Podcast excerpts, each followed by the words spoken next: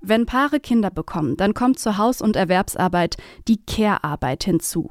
Säuglinge und Kleinkinder müssen natürlich intensiv betreut werden, aber mit zunehmendem Alter des Kindes verändert sich auch der Grad an Betreuung. Eltern bekommen dann wieder mehr Raum, zum Beispiel durch außerpartnerschaftliche Kinderbetreuungsangebote wie dem Kindergarten.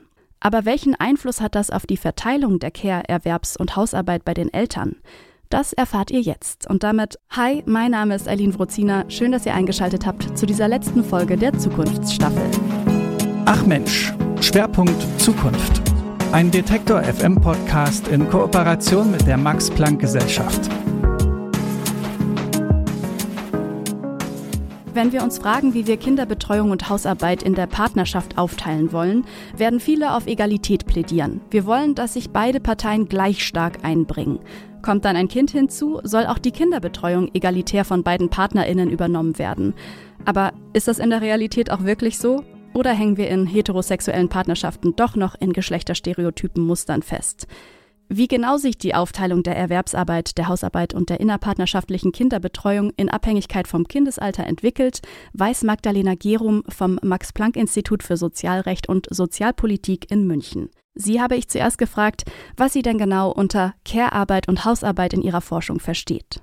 Ja, unter ähm, Care-Arbeit verstehe ich die ähm, Betreuung von Kindern, die Pflege von Kindern, mit den Kindern zu spielen, die Kinder irgendwo hinzubringen oder abzuholen, aber auch so Dinge wie den Kontakt zur Schule und zur Kita.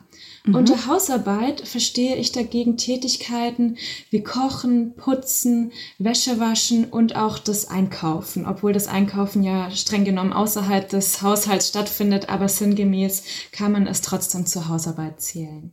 Okay, und welche Rolle spielt jetzt das Kindesalter für die Arbeitsteilung der Eltern, sowohl in der Hausarbeit als auch in der Erwerbsarbeit und der Kinderbetreuung? Ja, also für die Erwerbsarbeit spielt das Alter des Kindes eine ähm, sehr große Rolle. Man weiß zum Beispiel, dass 85 Prozent der Mütter im ersten Lebensjahr des Kindes nicht erwerbstätig sind. Mhm.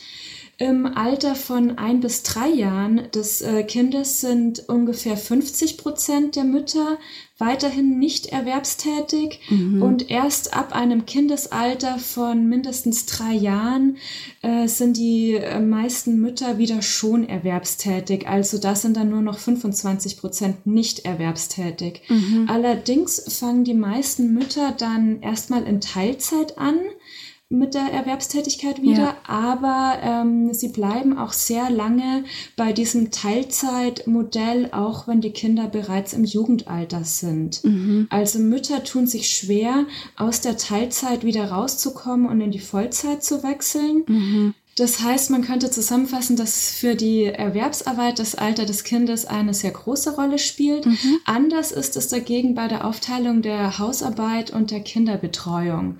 Für die Aufteilung der Hausarbeit spielt das Kindesalter fast gar keine Rolle. Man hat sogar gesehen, dass ähm, die Aufteilung der Hausarbeit sogar noch etwas traditioneller wird, etwas geschlechtsspezifischer mit ähm, zunehmendem Alter des Kindes mhm. beziehungsweise mhm. mit zunehmender Beziehungsdauer. Ja. Bei der Aufteilung der Kinderbetreuung ist es so, dass auch da die Unterschiede sehr gering sind in Abhängigkeit vom Alter des Kindes.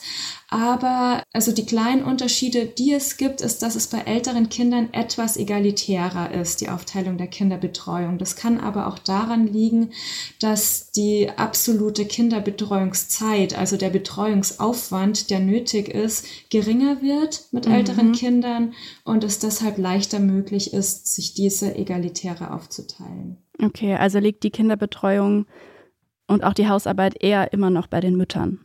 Absolut. Der überwiegende Teil der Hausarbeit und der Kinderbetreuung wird weiterhin von den Müttern übernommen. Mhm.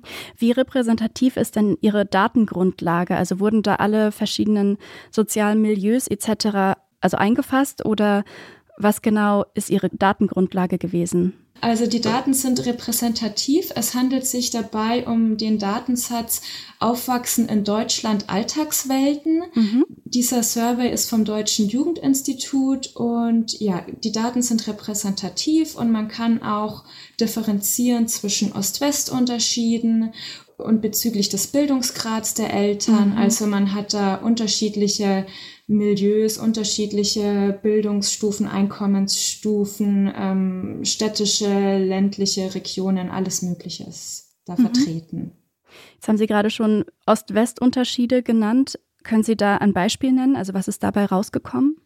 Genau, also ich sollte sagen, ich beziehe mich auf Deutschland, also ich rede von Ost-West-Unterschieden innerhalb Deutschlands und man hat gesehen, dass sowohl die Aufteilung der Hausarbeit als auch der Kinderbetreuung als auch der Erwerbsarbeit in den alten Bundesländern noch traditioneller aufgeteilt ist mhm. und in den neuen Bundesländern egalitärer aufgeteilt ist. Mhm, was hat das für Gründe? Also, dass es in ähm, Ostdeutschland beziehungsweise den neuen Bundesländern egalitäre aufgeteilt ist, kann ähm, ein bisschen dadurch erklärt werden, durch die Vergangenheit, durch die DDR, mhm. durch das dort vorherrschende System. Ja. Da war es viel selbstverständlicher, dass Mütter erwerbstätig sind, ja. auch wenn die Kinder noch sehr klein sind. Die Betreuungsangebote für Kinder und speziell auch noch für sehr junge Kinder sind dort viel besser ausgebaut mhm. und es scheint einfach dort ein, ein Leitbild oder, oder Geschlechterrollen vertreten zu sein, dass es kein großer Widerspruch sein muss, Mutter zu sein und gleichzeitig erwerbstätig zu sein. Wohingegen in, in Westdeutschland äh, noch eher andere Geschlechterrollen dahingehend herrschen, dass es eher noch ein Widerspruch ist oder ähm, man eher auch als Mutter mit dem Stigma der Rabenmutter konfrontiert mhm. ist, ja. wenn man zu früh wieder erwerbstätig ist. Okay. Und haben Sie aus den Daten auch rauslesen können, ob die Aufteilung der Hausarbeit mit den Einkünften und der Erwerbsarbeit der Mutter irgendwie korrelieren? Also wenn Frauen weniger verdienen, übernehmen sie dann noch mehr an Arbeit, an Hausarbeit und Kinderbetreuung? Ja, also ich habe mir diese Frage, diese Forschungsfrage angeschaut. Ich hatte dazu nicht das Einkommen verwendet, sondern den ähm, sozioökonomischen Status, der mhm. beinhaltet aber unter anderem auch das Einkommen. Also der setzt sich aus dem, aus dem Einkommen zusammen, aus der Bildung und ähm, wie, wie anerkannt ähm, der Beruf ist. Mhm. Und dieser ähm, sozioökonomische Status, da hat sich gezeigt, dass wenn Mütter einen niedrigeren sozioökonomischen Status haben als die Väter, dass sie dann noch mehr Hausarbeit übernehmen, mhm. aber umgekehrt übernehmen sie nicht weniger Hausarbeit, wenn sie einen höheren sozioökonomischen Status als die Väter haben. Okay, also all diese Ergebnisse weisen ja darauf hin, dass eigentlich Mütter dann irgendwie auch überlastet sind. Wie kommen die denn da raus aus dieser Überlastung? Ja, es ist ähm, tatsächlich schwierig und ich glaube, das ist eben auch ein Problem von vielen Müttern, dass sie nicht wissen, wie sie da rauskommen sollen. Ähm, am ehesten könnte da die Politik für mehr Unterstützung sorgen, zum Beispiel, dass es mehr Betreuungsangebote für Kinder gibt, zum Beispiel äh, in Richtung Ganz Ganztagsschulen oder in äh, Form einer Nachmittagskinderbetreuung. Also wenn man zum Beispiel in andere Länder schaut, wie zum Beispiel ähm, nach Frankreich, da ist es viel selbstverständlicher, ähm, da gibt es Ganztagsschulen mhm. und ähm, Kinder sind da auch unter drei Jahren schon sehr früh fremdbetreut. Also ja. da ist einfach ein anderes kulturelles Leitbild, was für mehr Gleichberechtigung sorgt und auch für eine stärkere Entlastung der Mütter. Also mit Blick auf andere Länder, was die anders machen, könnte man sagen, es müsste mehr äh, Entlastung für Mütter geben, eben zum Beispiel in Form von besseren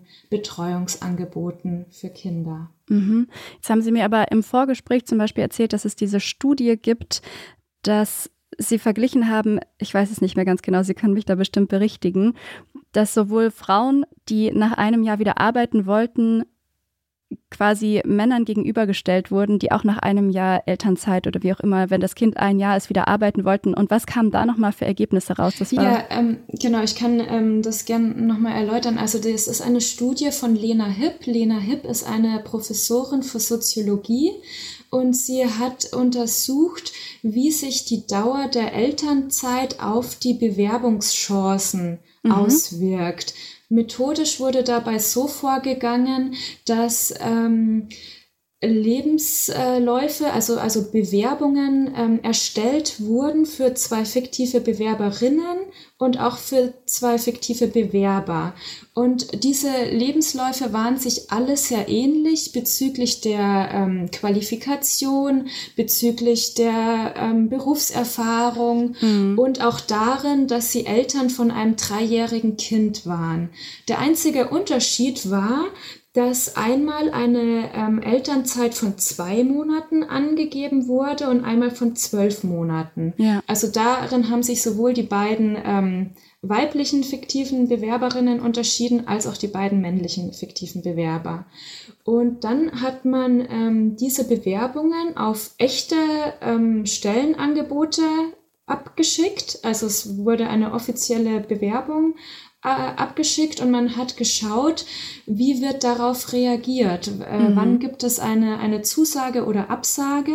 Und man hat gesehen, dass in den Fällen, wo die Elternzeit nur zwei Monate war bei den fiktiven Bewerberinnen, dass die ähm, seltener eine Zusage bekommen haben. Also dass die einen Nachteil erlebt haben. Mhm. Wohingehend es bei den beiden männlichen fiktiven Bewerbern egal war, ob ja. sie eine Elternzeit von zwei oder zwölf Monaten hatten.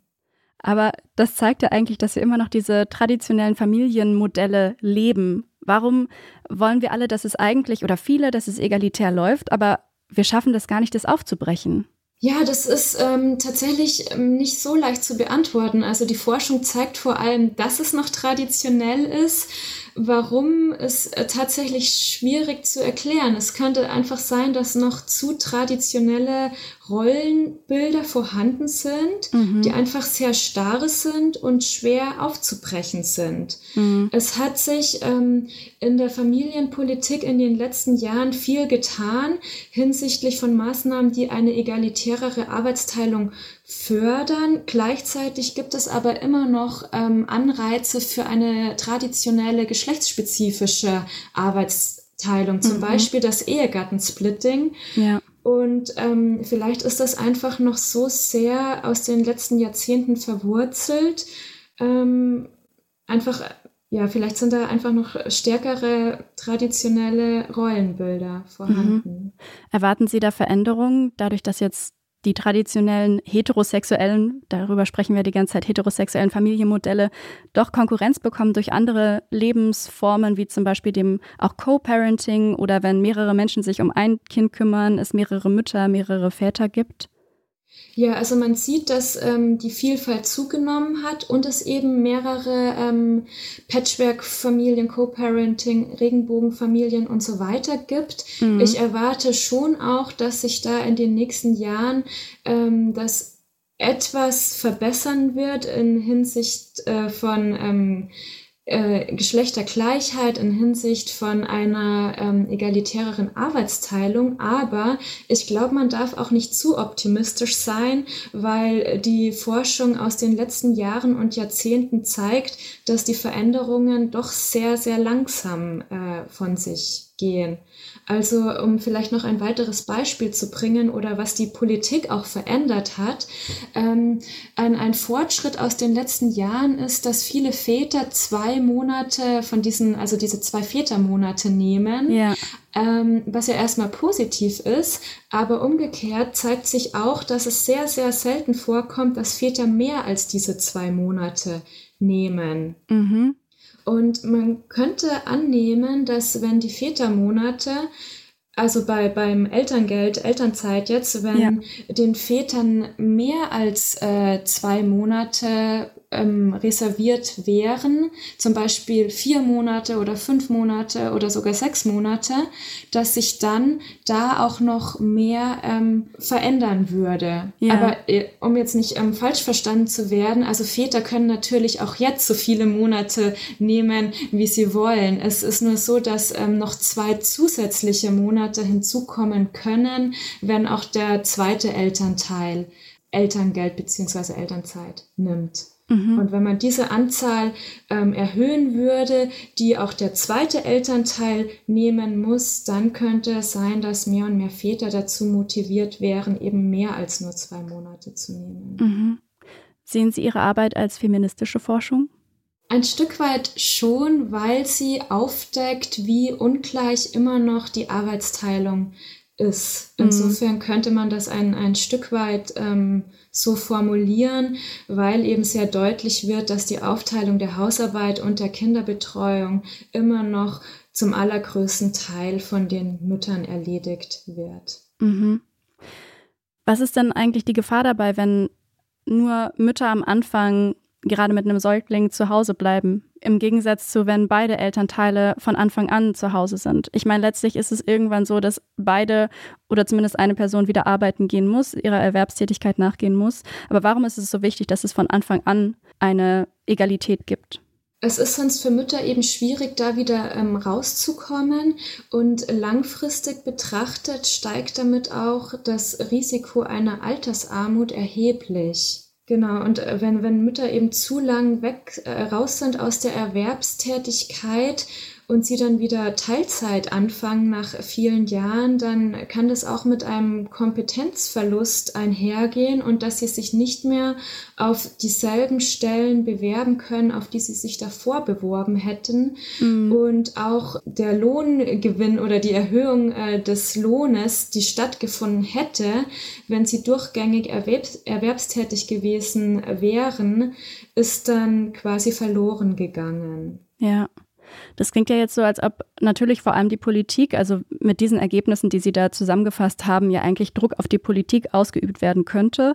Gleichzeitig muss sich ja aber irgendwie auch gesellschaftlich bei uns in unseren Denkweisen noch was verändern, wobei natürlich auch klar ist, dass das eine auch das andere wahrscheinlich beeinflussen wird, irgendwie auf eine Art.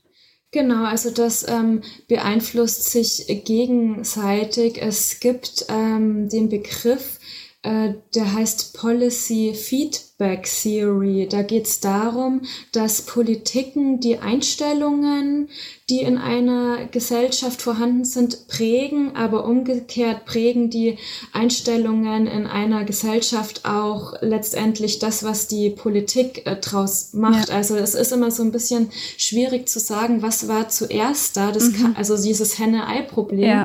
Aber ich glaube, man kann sagen, es beeinflusst sich gegenseitig. Und es könnte eben sein, wenn die Politik da zum Beispiel vorlegt, vorlegt, ähm, dass dann auch die Einstellungen in der Gesellschaft äh, sich dahingegen mehr verändern. Mhm.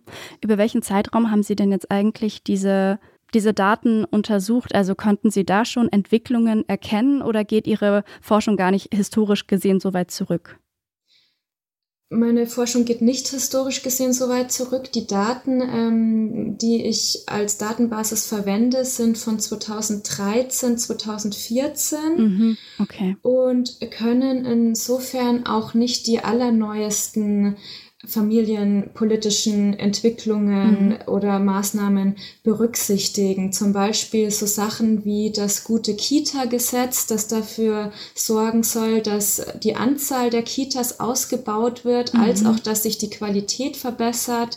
Solche Sachen fließen damit noch nicht ein. Ja. Oder es gab zum Beispiel das Brückenteilzeitgesetz von 2019, was dafür sorgt, dass ähm, die Reduktion Reduktion von einer Vollzeit auf eine Teilzeitstelle nur für einen befristeten Zeitraum ist und man danach wieder in Vollzeit zurückkehren kann. Mhm. Solche Sachen können nicht berücksichtigt werden. Ja. Insofern könnte es sein, dass die Arbeitsteilung schon ein Tick egalitärer ist als in meinen Daten von 2014 herauskommt.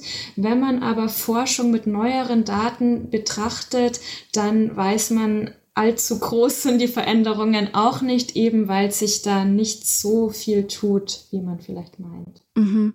Was ist dann Ihre eigene Motivation, sich mit diesem Thema zu beschäftigen?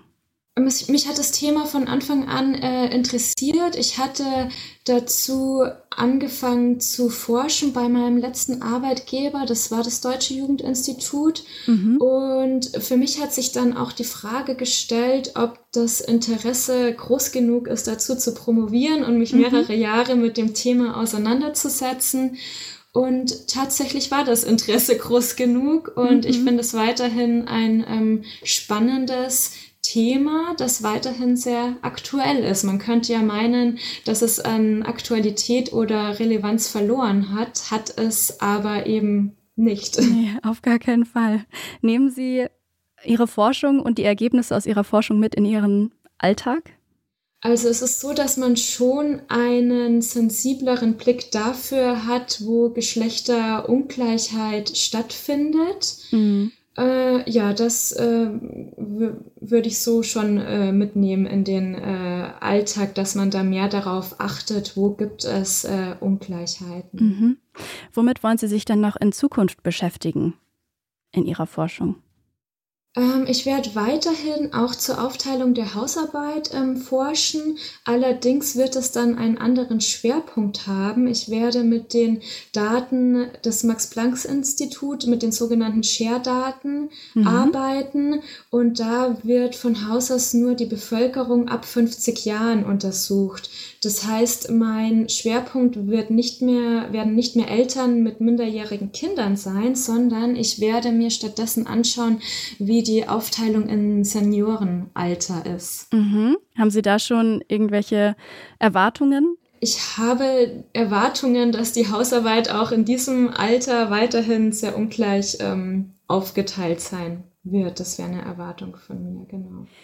Abschließend noch die Frage, haben Sie irgendwelche Buchempfehlungen, vielleicht auch populärwissenschaftlichere Bücher, die Sie gerne unseren Hörerinnen empfehlen würden? Ja, also da gibt es in letzter Zeit einiges an Büchern, was da neu auf den Markt gekommen ist. Ein Buch heißt zum Beispiel Die Kümmerfalle. Mhm. Ein anderes Buch heißt Die Alles ist möglich Lüge, wo es auch um die Problematik der Vereinbarkeit von Beruf und Familie geht. Dann gibt es auch ein weiteres Buch mit dem offensichtlich ironisch gemeinten Titel Wir sind doch alle längst gleichberechtigt, mhm. wo aber eben aufgezeigt wird, ähm, wo wir noch nicht gleichberechtigt sind. Dann gibt es auch von der Professorin für Soziologie Jutta Almendinger ein Buch, das heißt, ähm, es geht nur gemeinsam, wie wir endlich Geschlechtergerechtigkeit erreichen. Mhm. Und abschließend noch auch ein interessantes Buch von Helma Sick und Renate Schmidt mit dem Titel Ein Mann ist keine Altersvorsorge. Mhm. Auch sehr spannend. Da geht es um die finanzielle Unabhängigkeit von Frauen und warum viele unerwartet in die Altersarmut reinrutschen. Das sagt Magdalena Gerum vom Max-Planck-Institut für Sozialrecht und Sozialpolitik in München. Vielen Dank für das Gespräch, Frau Gerum, und natürlich auch für die Leseempfehlungen. Vielen herzlichen Dank. Die Forschung von Magdalena Gerum drückt in Zahlen das aus, was viele Mütter täglich erleben, nämlich, dass sie in heterosexuellen Familienkonstellationen mehr Arbeit tragen als ihre männlichen Partner. Von Egalität sind wir also noch weit entfernt. Um diese geschlechterstereotypischen Rollen wirklich aufzubrechen, hat die Politik, aber auch die Gesellschaft noch Nachholbedarf. Mit dieser Folge sind wir auch am Ende der Zukunftsstaffel von Ach Mensch angekommen. Und damit lade ich euch ganz herzlich ein, Feedback zu diesem Podcast zu geben. Das geht zum Beispiel per Mail an kontakt.detektor.fm. Diese und auch alle weiteren Folgen der Zukunftsstaffel, aber auch alle anderen Staffeln von Ach Mensch findet ihr natürlich weiterhin überall dort, wo es Podcasts gibt.